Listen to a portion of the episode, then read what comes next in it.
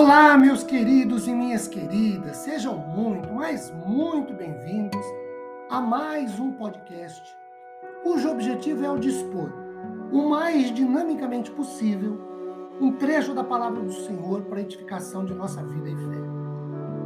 Meu nome é Ricardo Bresciani, eu sou o pastor da Igreja Presbiteriana Filadélfia de Araraquara, situada na Avenida Doutor Leite de Moraes, 521, na Vila Xavier.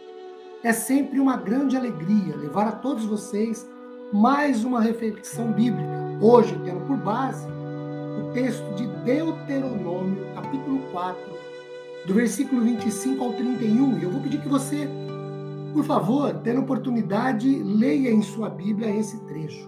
Porque nesse trecho bíblico, nós encontramos Moisés exortando o povo do Senhor à obediência a Deus.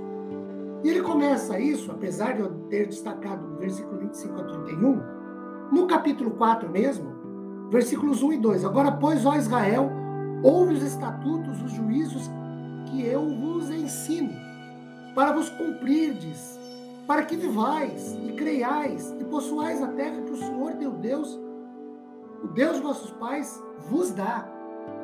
Ele diz mais no verso 2: Nada acrescentareis à palavra que vos mando nem diminuireis dela, para que guardeis os mandamentos do Senhor vosso Deus, que eu vos mando. E aí, queridos, ao longo do capítulo 4, vários são os preceitos e princípios que o povo deveria obedecer e seguir para ser abençoado.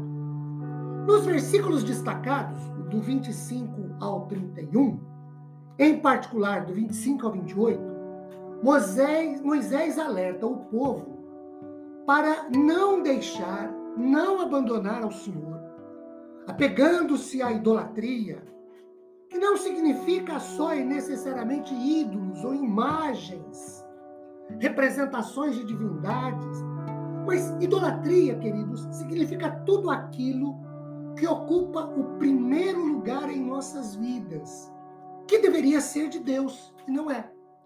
E aí pode ser uma casa, um carro, a família, o trabalho, uma carreira. Moisés fala dos perigos que o povo corre ou correria caso deixe ou deixasse se distancie, se distanciasse do Senhor. Por exemplo, versículo 25. O perigo era de provocar a ira do Senhor, ter Deus contra. No versículo 25 nós lemos assim: Quando, pois, gerardes filhos e filhas, e vos envelhecerdes na terra, e vos corromperdes, e fizerdes alguma imagem esculpida, semelhança de alguma coisa, e fizerdes mal aos olhos do Senhor teu Deus, para o provocares a ira. No versículo 26, o povo pereceria imediatamente.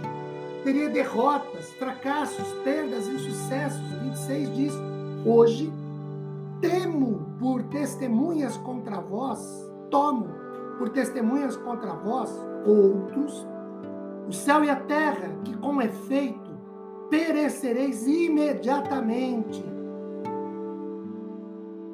da terra a qual, passando o Jordão, e despossuir não prolongareis os vossos dias nela, antes sereis de todo destruídos.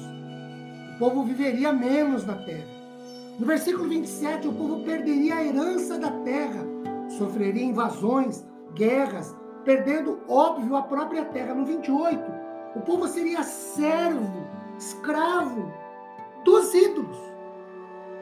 Aí, nos versículos 29, 30 e 31, Moisés faz algumas recomendações seguidas de resultados ou de consequências. No verso 29, a recomendação é: busquem ao Senhor. Como promessa e consequência, o achareis. Condição: de todo coração ou vontade, alma, entendimento, psique. Resultados: no verso de número 30, quando em angústia, Deus atenderia o clamor. Versículo 31, em primeiro lugar, Deus não desampararia o povo. Segundo, Deus não destruiria o povo ou entregaria ao, ao inimigo.